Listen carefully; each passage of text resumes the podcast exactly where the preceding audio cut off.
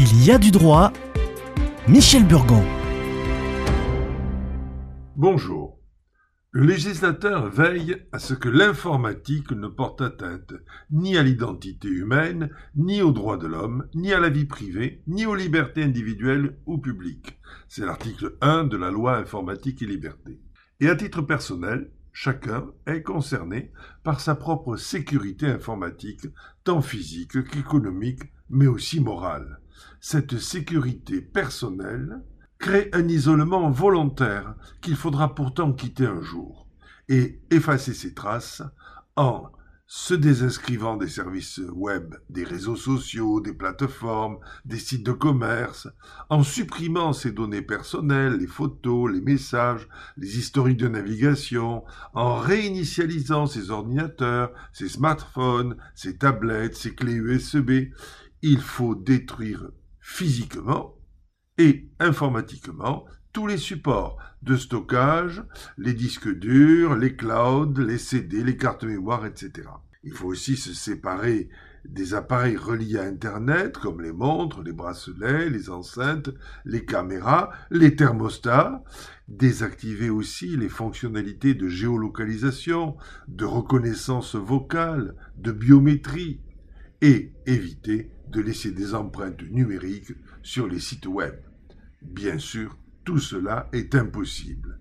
Et pourtant, viendra le jour où l'on disparaîtra vraiment.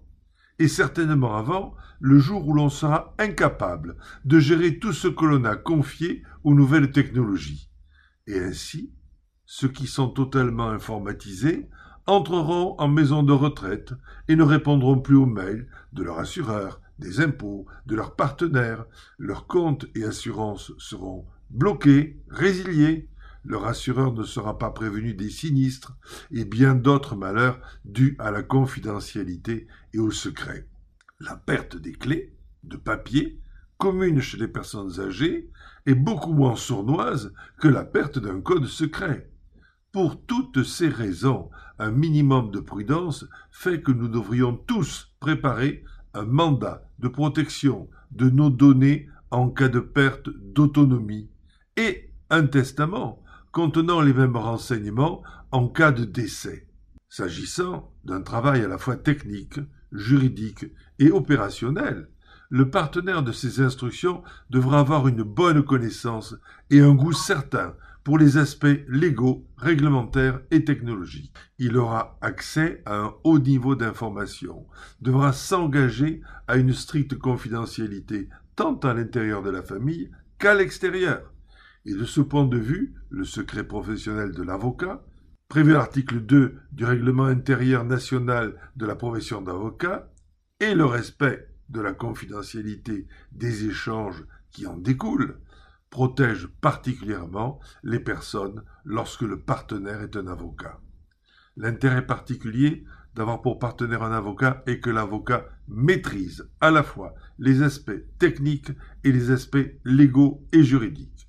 Par exemple, en cas de violation des données personnelles par la copie non autorisée, l'avocat saura à la fois gérer efficacement les aspects juridico-contractuels, la gestion de la résiliation des contrats, l'obtention de dédommagements. Un utilisateur journalier des nouvelles technologies, soumis au strict secret professionnel du fait des obligations déontologiques, l'avocat est un gage majeur de confidentialité et d'efficacité pour ce type de mission qui complète la mission traditionnelle d'organisation du patrimoine et des dernières volontés. À la semaine prochaine.